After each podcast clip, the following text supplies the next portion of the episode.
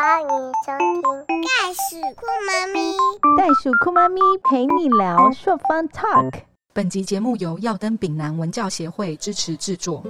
Keep going, keep fighting，相信自己，勇敢前进。我是勇敢妈咪朔方，欢迎又在空中相会。孩子都是爸妈心中的宝贝，每个小孩都是独特的个体。朔方今天很高兴，我们今天要聊什么呢？我们邀请了一个名副其实的仙女老师，在看他的这个深入历程。我们可以看到，说他们很温柔的对待每个孩子的不同，用多元的视野为小孩子多想，用行动对弱势儿童争取教育平权，用身体力行让社会前进。我们在教师节的前夕，邀请了一个有这样特质的老师。慢慢来，我等你是仙女老师与怀瑾在 TED Talk 里面的名句。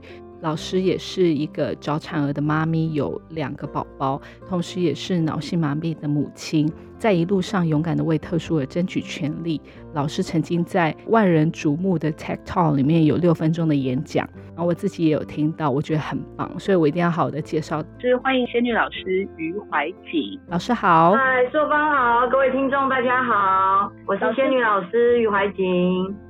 老师好，我知道说老师曾经在一百零三年的时候得过 Super 教师奖，在一百零五年的时候得过副总统颁发的奖。老师是一个非常有教育核心价值的人，想要听听老师跟我们分享，就是你一路上以来，什么东西在你的人生中有这么大的改变？可以请老师跟我们分享一下吗？嗯，好，呃，各位听众大家好，我过去曾经是高中的国文老师，我从小到大功课不是太好啊。所以只要在课堂上面上课的时候，我就会觉得天哪，怎么会这么无聊？那我也没有想过说，哎，我竟然会成为老师。所以我在当老师了之后，我上课就是比较活泼的。在十几年前还没有实行分组教学的时候，我就分组上课。所以刚刚硕方问我说，我的改变，我的改变应该是我的人生在一开始教学就跟其他老师不太一样。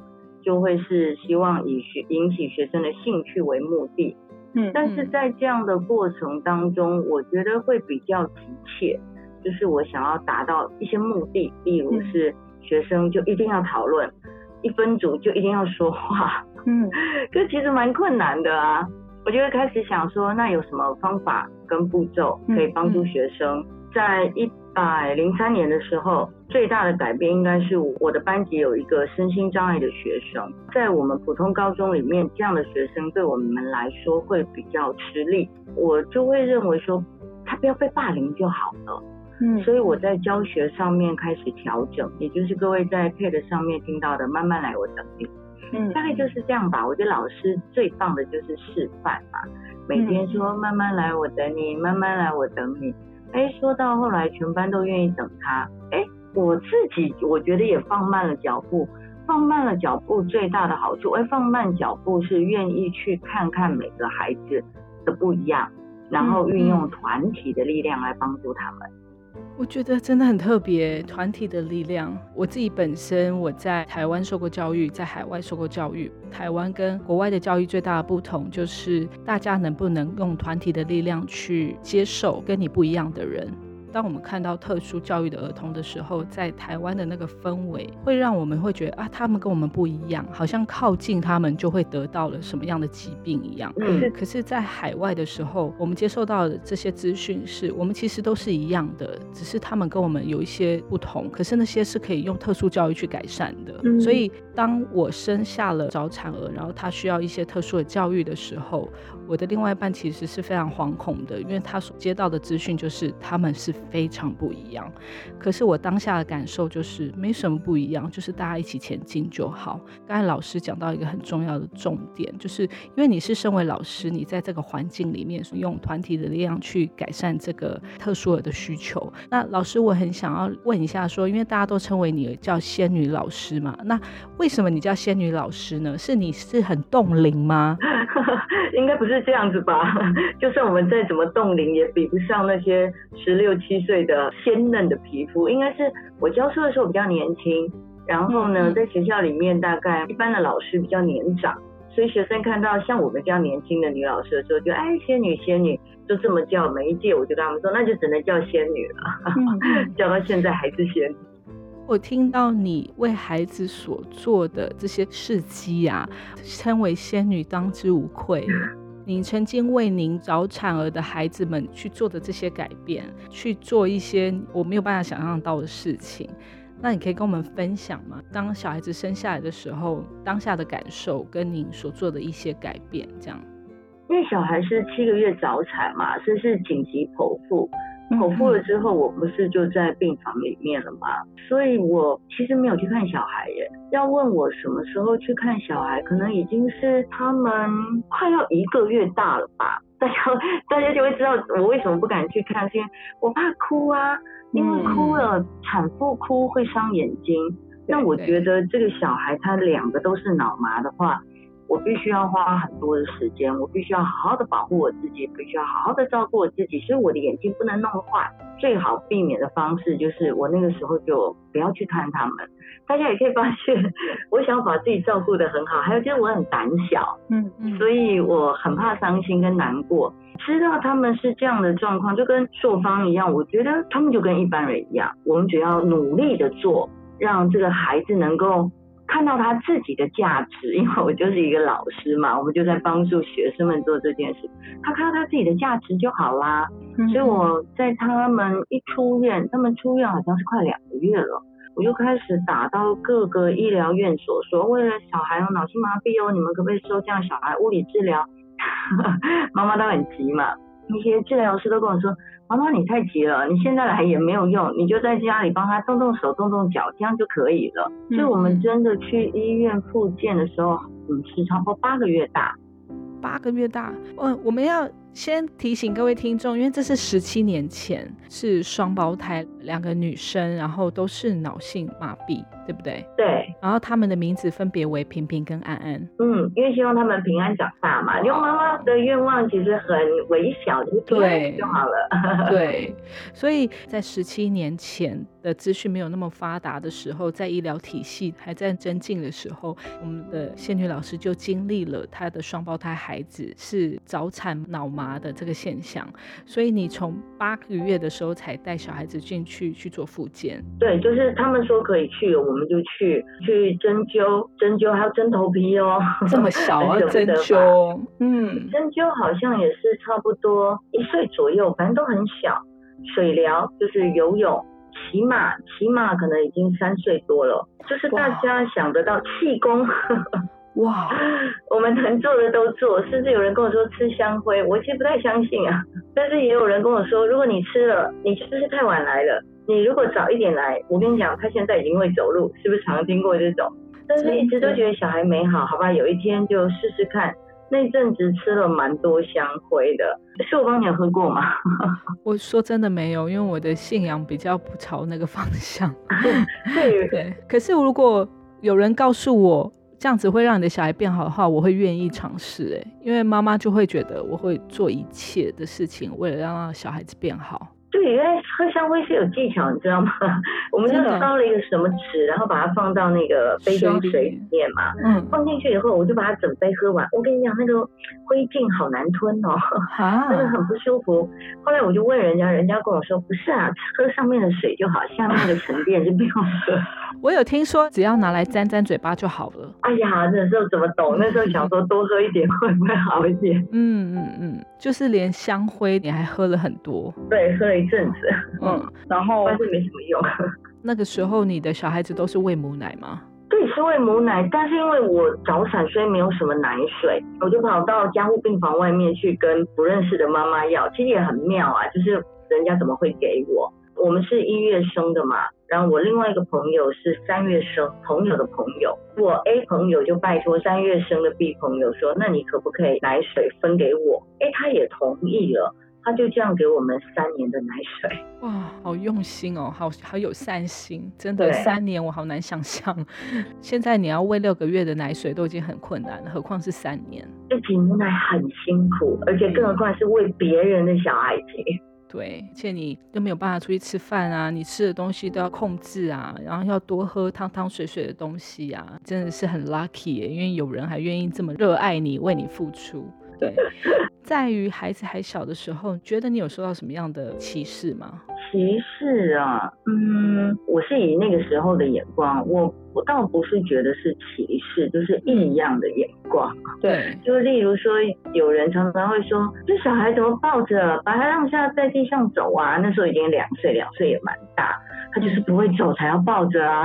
嗯，对，人家就会说两岁一定要会走路啦。对啊，或者是为什么不给他推车？有的时候其实距离很短，你要再拉推车，我一个人其实也很不方便。嗯，或者有一些很热心的人就会说，那你这个小孩怎样了？怎么还在自己喂饭？要给他自己，就是热心的人蛮多的啦，就会觉得有点吃力。对，这个我可以了解。我早期在带小朋友的时候，常常会接受到人家的指导，自己内心也是希望孩子不要输在起跑点吧。所以大家跟我讲说，哎，他应该要会爬啦，他应该要会翻身了。可是当我的孩子没有办法的时候，我就会。我觉得我内心也就是会有一种，我一定要让他做到这件事情，所以我就一直去找方法让他去努力的练习。这样。那作风你什么星座啊？我双子座。哦，我我巨蟹座在你后面。我觉得我们都是那种找方法的人。对，而且可以从老师的语气听出来，你是一个非常坚强的人。我其实可能是因为生了这个孩子吧，就像他们刚刚一出生的时候，我就说我没什么肿啊，我还会害怕哭啊。可是，一路走来，大家都说我好勇敢。所以你的勇敢也是练习出来的嘛，对不对？我觉得是，我相信，因为说方要分享，就是我之前带着小朋友去找疗课程的经验。第一堂课看到的就是脑麻的小孩，因为我们小冬瓜上课的前一堂课就是一个一个小女生，大概三四岁，她是一个脑麻的小朋友。光是练习一个很简单的动作，只是把夹子从那个木板上拿下来，然后但是那个木板是有点高度的，可能就只是跟我们的手举起来平高而已。她从这个夹子拿下来这个动作，她哭了一个小时。一边哭泣一边做，自己在旁边看，我都觉得好心疼哦。但是也可以感受到，其实老师的压力，因为他必须要让小孩子去尝试去多动，可能在家里没办法做到这些动作。身为妈妈在旁边看脑麻的小孩的时候，真的觉得好心疼。所以我有跟那个母亲聊天，聊了一下。当时那个妈妈必须放弃她的工作，然后每天就带着小孩子去上这些课程。对，不不知道仙女老师当年的时候，你要怎么样去安排你的行程，去为这个小孩做调整？所以我当年也有请育婴假，生出来的时候是在假学校，后来我考到了乙学校，因为我刚进乙学校，所以我就会觉得不好请假，所以我又教了一年，在乙学校教了一年。一年之后才开始请，所以我只能请到三岁嘛，所以我请到一年半。三岁以后我就回去上班了。那个时候也是，就是花你的时间在带他们去上这种课程吗？嗯，刚刚只是讲的是肢体的嘛，我们还有上认知的课程啊，例如是视知觉啊，或者是职能治疗啊，或者是有关于反正就跟认知有关的课程。他们的求学过程之中是在特殊的幼稚园吗？那个时候因为是三岁之前，所以我们是在医疗院所，甚至我也会去外面上课上回来教孩子。等到老师说要上学的时候，可能是三四岁上幼稚园，我们是上一般的幼稚园。平平的状况因为比较好，所以他就上一般的幼稚园。嗯。可是安安的状况，我们那时候其实是希望能够帮他找有特幼的学校。所以我帮他找了我们家附近一个很大的学校，公立的，因为我们这样的孩子是可以优先就读的嘛。嗯，我打电话去的时候，他就跟我说他不收脑麻，因为脑麻是很容易跌倒的嘛，所以可能相对起来是不好照料。但是我有认识在里面就读的家长，他们是跟我说有啊，里面有脑麻的孩子。我大概这样子打了电话，大概有一年多，反正就断断续续都会问一下，他们都跟我说不收，嗯，所以后来我就打电话到一九九九，就说这个学校怎么可以不收脑麻？我常常觉得哦，这些人就是没有教育热忱，没有热教育爱哦。我一打完以后，那个园长就打电话给我了，他就跟我说：“妈妈，我们怎么会不收呢？妈妈你来参观嘛，我们这里很棒。”我也去参观了，但是我就不想去念了啊！我怎么知道我小孩这么小，他又不会说话，你对孩子怎么样？那个是我觉得很不舒服的一件事。你是老师，你怎么会是这样的态度？因为你同样身为老师，你觉得这是不对的。非常不正确嘛。就是我自己的两孩子是脑麻，我都还在学校里可以用心尽力的教这些孩子。嗯为什么你们有这么好的环境给这些孩子的时候，你要拒绝他呢？嗯，会让人家感觉你是一个强势的人吗？在这个过程之中，所以这件事情倒是还好，因为我们选择不去就读，所以那个园长也是被我投诉了一次一九九九，他可能写一份报告就没事了。对，后来我觉得蛮蛮鸟的，嗯 应该是说念个幼稚园只要五千块公幼，可是我们要花每个月加上月费一万多块两万去念私幼。那我后来也没有投诉他，嗯我觉得他其实 要负担我这些学费才对了。我不觉得强势在这里，因为他感受不到，我应该是默默承受的。那在这个一整个的心路历程，因为平平安安现在也十七岁了，已经是高中生了。听到仙女老师，你光是你的资历当了十七年的母亲，然后又是一个非常资深的教育家。那在这十七年来，你所尝试的这些努力，让你成为一个很勇敢的人，是什么样的心情让你坚持下去？是因为为了孩子吗？还是因为你觉得说我是教育者，这些是本来就应该要有的？我觉得比较像受方后面讲，就是我是教育，你你刚刚用教育家，我就蛮感动，我也觉得我是这个样。是，就是我在学校的核心理念就是要照顾好每一个学生哦，不是成绩好或成绩不好，是每一个学生。所以你想想看，我这十几年来都是这样实践，就会自然而然的用在我自己的孩子身上。幼稚园的时候是我们踢到了一次很大的铁板嘛，嗯等到他在小学的时候一入学，那时候安安他可以用那个助行器，就是四个轮子的走路。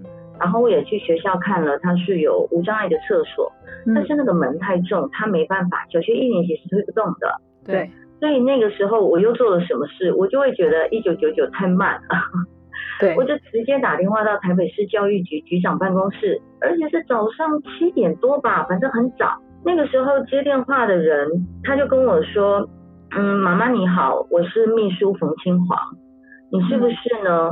把电话留下来，我也会请学校处理。”那一天是礼拜五，所以我我其实很焦虑。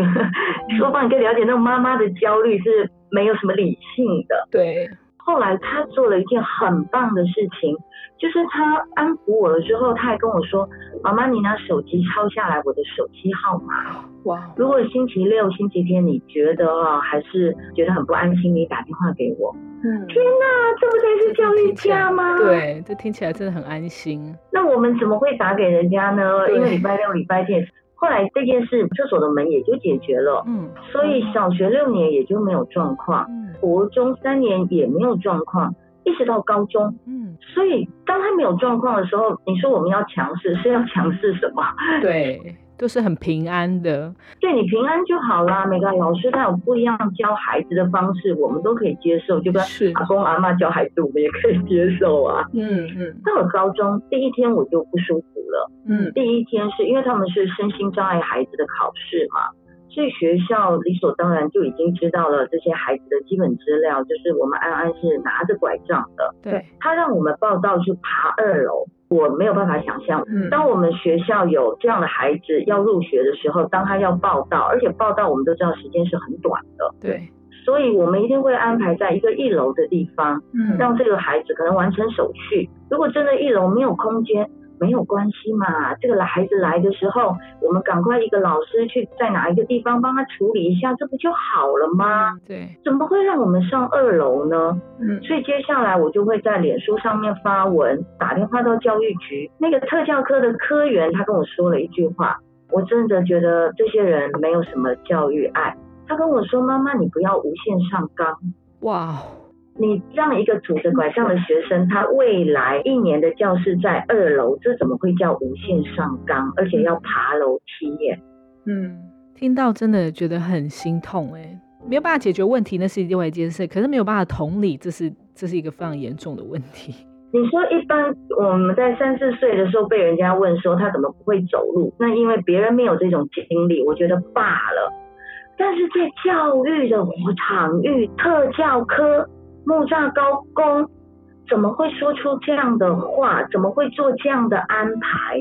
嗯这我真的没有办法理解。所以接下来或许就有人会觉得说，你怎么会让小孩到这个没有无障碍空间的学校呢？嗯，我们也是要生存啊，我们也是要薪水啊，我们也是要上班呐、你不可能找一个很远的地方，那我们怎么上班呢？像这样的孩子，他会需要有一个助理员的陪伴。高一的时候给他们整个特教班，就是整个木栅高工的特教班是两百五十小时，结果到高二的时候变一百一。哇，一半不到。硕芳，你想想看，这些小孩如果这么厉害，他就不用去念特教班了呀。他如果可以走路，我这十几年来就不用再复健了耶。对，所以每一年我都会，只要是他要升上上一届的时候，比如说大概是八月的时候，我就会发一次脸书。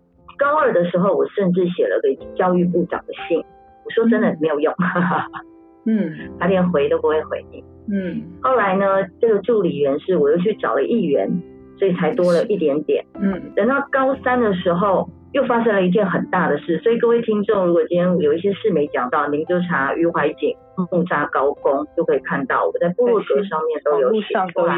对，呃，我们安安在四月的时候都要上台领一个全国的啦啦队团体的比赛的奖项，因为他的服装就是上身制服，下半身是体育裤，学校说这样无一不整，就不让他上台领奖。嗯，这个时候当然要去跟校长说嘛，校长是一校之长，你一个人对学校对这样弱势的态度，就决定了很多师生对这样的孩子的态度嘛。校长就跟我说，呃，我没有办法为他破例。我我觉得这真的踩到我的雷耶。嗯教育最可贵的不就是对每个孩子都是非常独特的吗？只要不是违法就好啦。嗯所以三天之后，我就跑去我自己的学校辞职了。我觉得，如果要教育，哪里都可以是教育。就像我们现在上这个节目也是教育，对所以我的辞呈上面就写“处处皆可为教育”。那我在脸书发了一篇文章，也确实是在木栅高工求学的这两年多，我一直看到学校有很多的状态是我没有办法接受的教育。学校哦，但是老师特教班的老师是真的对孩子是很无私的，嗯所以就这样辞职了。所以这是一段历程，而那个我没有办法为他破例是一个导火线。嗯，所以你说这强势嘛？让你放下了一个你曾经这么热爱的教育，我就是换了一个场域，就我放弃我的退休金。这很大的牺牲啊。对，我也用了一篇部落格的文章，那个文章就是呃，因为木障高工无障碍的环境，所以导致于仙女老师从公立学校辞职。那因为了这篇文章，媒体就报道了，议员也帮我出手了。出手了之后，助理员的时数今年就要到了。只有您要到吗？还是说同样身为特教？是，本来只有一百二十，因为那篇文章议员出手，我助理员也要到了时数。接下来学校要提出来整体的无障碍空间规规划，教育局就要开始着手了。所以你就说强势，我觉得那是一种环境逼着你不得不去做这件事。你讲到一个重要的重点了，何谓强势？为了你的孩子，为了其他广大的这些所需求的少数的弱势团队，为了他们而去争取权益这件事情。当你无法强势，当你的声音无法壮大的时候，你的声音会被埋没的。但是需求还是在。对，所以硕芳你就对了。我发了那篇脸书文了，下面好多像我们这样的家长跟老师都在说，对啊，我们也好需要助理员的时数哦。我们学校有三个重度的脑麻的孩子，只有三个整天的助理员呢，大家是很辛苦的。对，我觉得你为他们发声啊。所以从个案你就可以去看看有没有办法做全盘的考量跟改善。嗯，现在已经召开协调会了。十月开了之后，就开始陆续，至少助理员已经到位了。嗯，有的人就会说：“你怎么这么勇敢？” 问我怎么这么勇敢？你小孩他还在学校念，你不怕学校对他不利吗？哦，这是一个很大的问题哦。对啊。可我刚刚就有说了，嗯我真的要说木栅高工的特教组的特教老师们对孩子是很好的。嗯可是老师们好，当你学校的行政或者是校长教育局端没有给经费跟无障碍空间规划的时候，这些好老师他是巧妇难为无米之炊呀。对。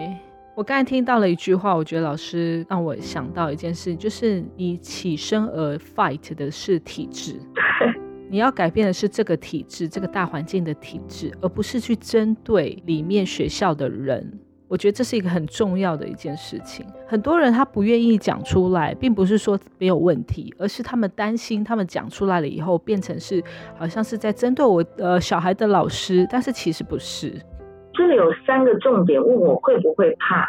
第一个是信任，我相信这些老师，我们已经相处了两年了。他对我的孩子怎么好，就算他骂我的孩子，那真的是我的孩子表现不好啊。他疼爱我孩子时间太多了，所以这是第一个信任。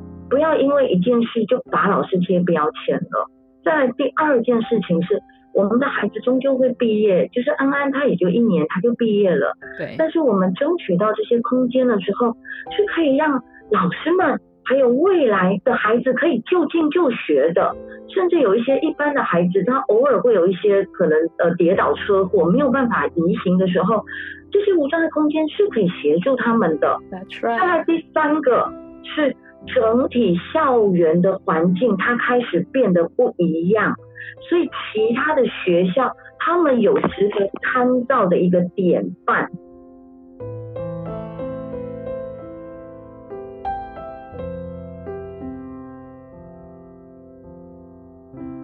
太棒了，仙女老师这么多的经历，这么资深的一个教育家。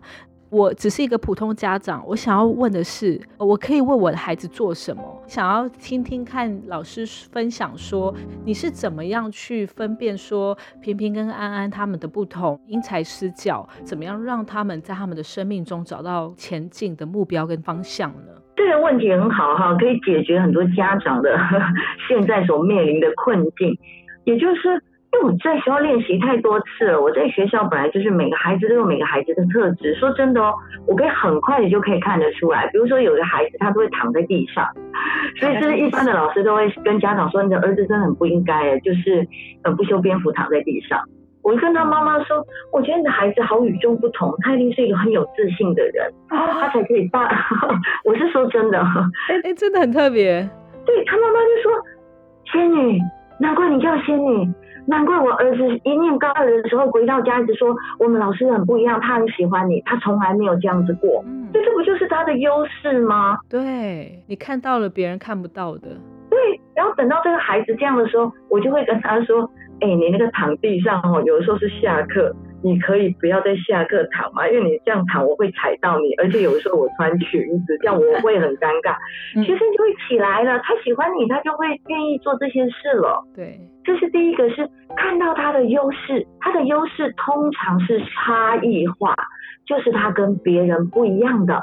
对，我再说一次，就是他没有违法，都是好的。嗯。因为世界已经不一样了，嗯，再来第二个是一定要让他会表达，嗯，教成人的表达课程的时候，我就会发现我们好多大人都不敢说话哦，尤其是会议的时候都是这样子，陌生的场合也都是这样子，那我们就是从小培养嘛。举个例子来说，通常可以问一些呃选择性的问题，嗯，比如说今天要吃麦当劳还是摩斯汉堡，他就会说我要吃麦当劳。好啊，那你我要吃麦当劳的哪一种？他说我要吃苹果派。这个时候很重要哦，要深化他的表达能力，就是在行动，也就是大人的行动。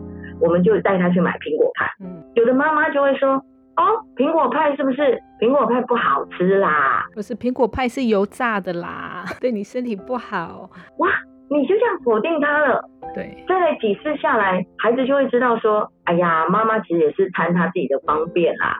他就不想要说话，我们就丧失了让孩子表达的机会了。嗯，那认知呢？当我知道平平安安是脑麻的时候，我最关心的是认知，行动不方便我可以接受，因为有器材有设备可以去增进。对，但是你有认知，你才可以有办法养活你自己在未来。所以当他认知不好，我就会开始帮他说故事啊，或者教他看书啊。呃，指东西呀，或者讲给他听啊，最终我要让他自己说。所以刚刚我们提到表达嘛，表达不止只有说，还有书写。所以大家也可以追我的脸书，就是他虽然安安是一个认知不好的孩子，你可以发现我最近在分享他自己写的文章，其实比有些小学生都写得好哎。嗯，因能够清楚的表达，我觉得就可以了。那我很好奇，就是老师啊，因为你身为一个长期推动教育平权及写很多畅销书的作家，尤其 focus 在口语表达还有认知上面。因为就像老师刚才讲的，现在即使是成年人，他都不见得会表达。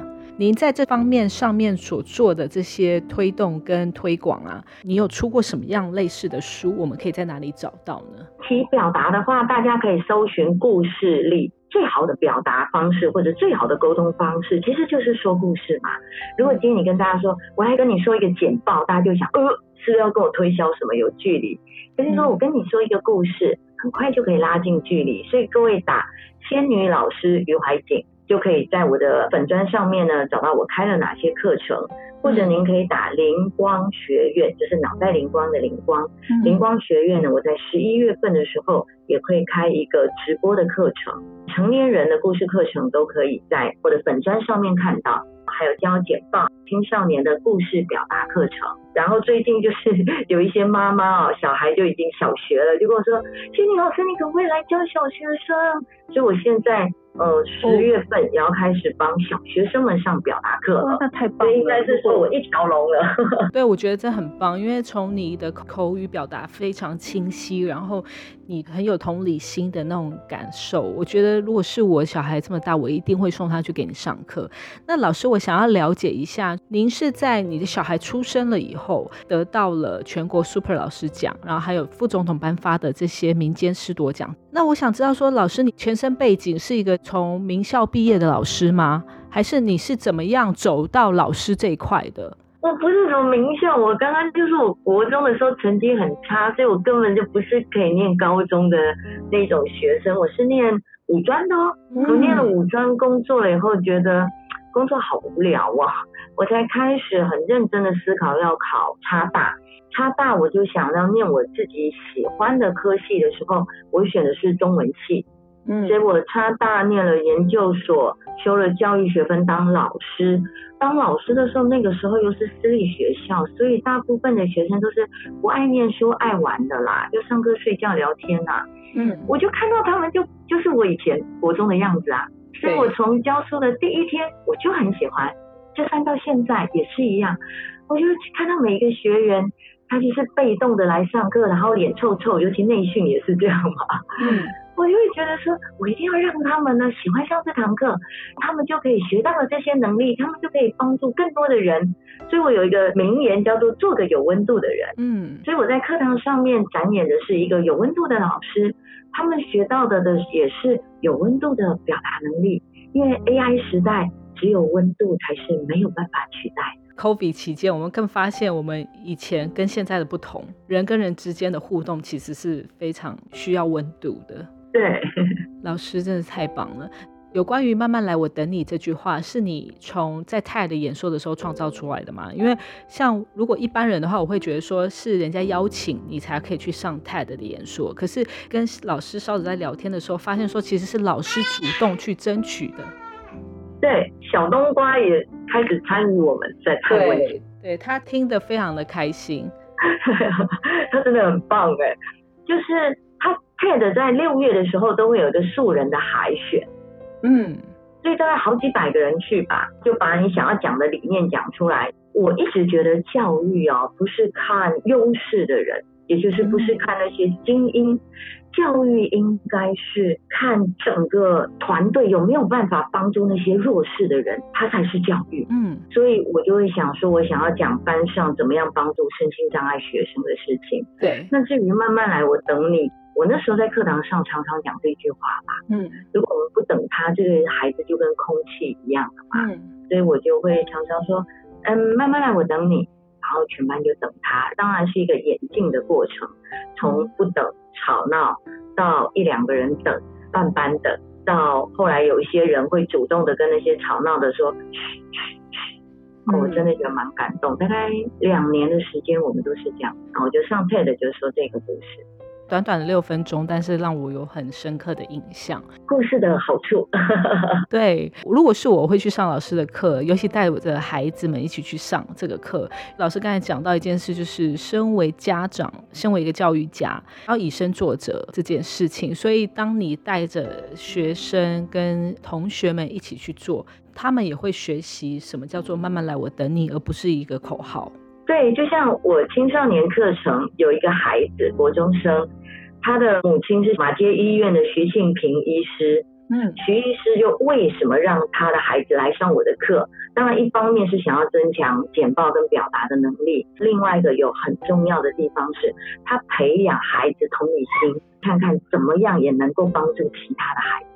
那老师刚才已经讲了很多的 sample，有关于处处皆教育这一块，我觉得听到的时候是非常有温度的一句话。联想到在海外的生活，就是所有的事情都可以让我去学习，而且因为老师不是所谓的一开始就是名校科班出身，你反而是在经历了很多以后，发现说，哎，这个就是你想要做的。所以你跟人家想的很不一样，你不是一个很传统训练出来所谓的教育的机器，这样讲是很坎坷的。对，所以你的想法跟人家不一样，所以你比较有同理心，再加上说后面的两个宝贝，让你更能够去体会。对，同理心是技能，也是老师说的嘛，对不对？对，同理心是技能。我的学员常常会跟我说，他不懂那个人怎么没有办法理解。我举个例子来说好了。比如说有一些资深的同仁，他就会说我没有办法理解这个新进的同仁怎么不敢做这件事情，那就是没有画面感嘛。所以我那个时候就会说，那如果不懂，你用一个画面来形容你第一次到职的时候怎么去按客户的那个门铃的事。他就说我站在客户的家门口来来回回走了好几次，其实我知道他们家住哪一间，我也知道呃。要按哪一个对讲机，但是我按不下去，因为我不知道他会不会拒绝我。我说对呀，你讲出来这个画面感，那你现在可不可以同理这个新人，他就是有你这样的心情嘛？嗯，所以同理心其实就是画面感的营造。可是很多人因为他可能没有经历，或者他经历过他忘了，我们借由说故事或者表达的方式，让他回想起来。而能够去帮助别人，这就是技能哦。这真的是一个很棒的，因为要怎么样去训练自己的同理心？很多人会说我没有办法可以想象我可以同理这件事情，因为我没有特殊教育的孩子。老师这样子讲解下来，会让人家更容易的去思考、体会，在生活上或是业务上更多的运用。我想请教一下老师，说那你觉得你的这一对宝贝，在你的人生生命中带给你最棒的启发意义是什么？我觉得基本上他们的存在就是非常……哎呦，硕芳，不好意思，我突然有点哽咽。没事，我可以理解。我听到这句话，我也是会这样。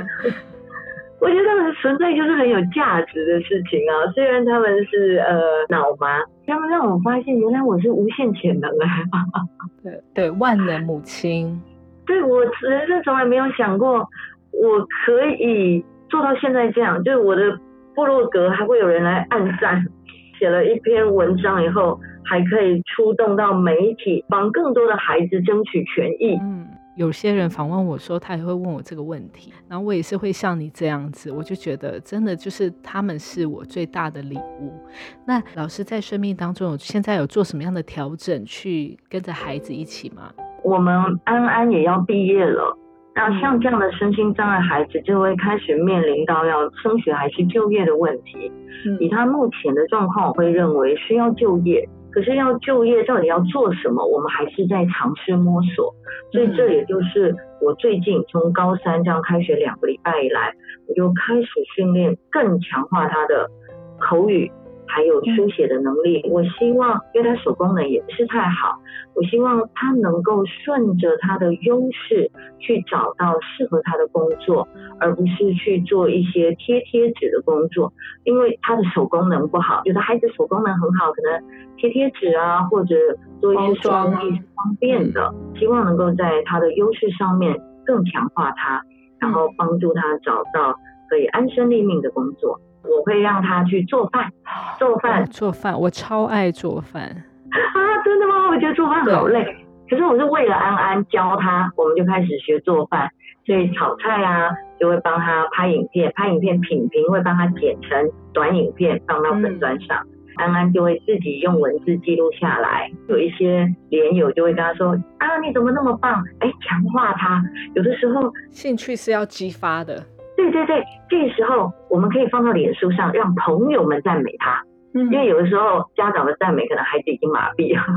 对，所以很多人鼓励他，然后他又继续做。所以第一个是生活自理上面，就是他开始会煮饭啊，开始会整理什么房间啊。再第二个就是表达。不止口语了，文字上面他每天都写了一篇文字，至少都会有三百个字哇，真的很棒哎！你的教育是从生活之中的，其实这也是我的理想，就是我觉得我在我的孩子的生活中处处是教育。像他会，他现在两岁，我就希望说我在洗衣服的时候，手洗一些内衣裤的时候，他会站在旁边看。就会跟他讲说，那你可以帮我拿去晒吗？就是吊起来，但是这个动作对他来说很难哦，因为那个甘蔗高度还不到他的头，就是在他头之上，所以我看他试图的踮起脚，然后想要尝试的这个动作，即便他没有办法达成，但是我都会让他去做。我希望他发展出他的创意，比如说他发觉他没办法挂到那个杆子上，他挂在其他的架子的下面，对不对？我就觉得哇，然后我就会鼓励他，对我就觉得哇，你做到了。所以当我先生前天告诉我说，他非常感谢我，他说他觉得我的孩子在在我的教育之下变成了一个身心更健康、更活泼的人的时候。我就觉得哇，终于有人看到了，因为我先生是一个还蛮 stubborn，他是一个蛮固执的人的，所以就是当我想要在做尝试的之前，他都会属于那种，就像你讲的，大部分的台湾的男生就是属于比较被动型，他都会不要，就会说哦不要啦，不喜欢啦，不要这么做吗？对对对，所以用生活去教育我的孩子的时候，我发觉他比我想象中的更强大、更厉害。真的，而且他才两岁耶。对，因为我很希望，就是他来到这个世界上，就像你讲的，他只要不要违法，他可以为他自己的行为负责。对，他的生活广度跟宽度是他自己去努力创造的，不是我告诉他的。嗯，身为妈妈在旁边，我觉得我带他来到这个世界上，我能够就是陪伴他。看到仙女老师今天跟我们分享的，让我更想到了很多。就是你是一个 fighter，你是一个很勇敢的女性，因为你不只是陪伴他，你还为了他挺身而出，跟体制对抗。我非常感谢今天听到的这整件，这就是您的人生故事下来，我觉得真的是为生命的厚度跟宽度做了更大的调整。在节目的最后啊，我想问一下老师，说你今天上节目的感想。好希望鼓励好多妈妈看到自己孩子的好，因为嗯，如果你的孩子没有脑麻，他就是一个健健康康的孩子，那不妨看到他的好，多多跟他聊天，让他愿意跟你说话。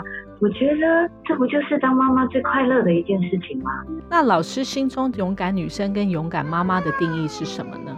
勇敢的女生应该是她知道她自己要做什么，而且她会义无反顾的往前。义无反顾的往前。今天和仙女老师的访谈，让受访感受到，原来我们一点都不孤单。作为社会上相对弱势儿童的家长，在为弱势发声时，我们多少会担心被贴上标签、被打压，但是总是要有人勇敢的把它说出来，去做该做的事情。我们透过今天的访谈，了解了仙女老师的故事，受访有好多的感同身受跟同理，更深深的被安慰到，原来我们真的就是勇敢的妈咪，一路向前。谢谢仙女老师一路上为教育体制，为了学校。为了弱势，为了更有温度的社会发声，我们也希望未来可以再度的听到您来到我们的节目上。说方也相信，越进步的社会，教育越要要多元，也能够看见弱势。当社会上相对有能力能给予帮助，社会才会进步。只要愿意，我们每一个人都能够成为别人的仙女老师。感谢仙女老师今天来到节目分享她的亲身经历，也期待能够协助有更多需要帮助的家庭或是学校。我们希望台湾的教育越来越多元，越来越有温度。双方也祝福全天下的老师教师节快乐，也祝福仙女老师教师节快乐哦。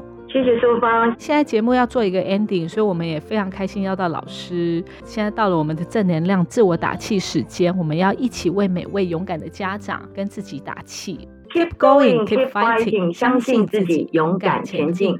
我们谢谢老师，也欢迎老师下次再来参加我们空中相会喽。谢谢淑芳，谢谢大家，拜拜，拜拜。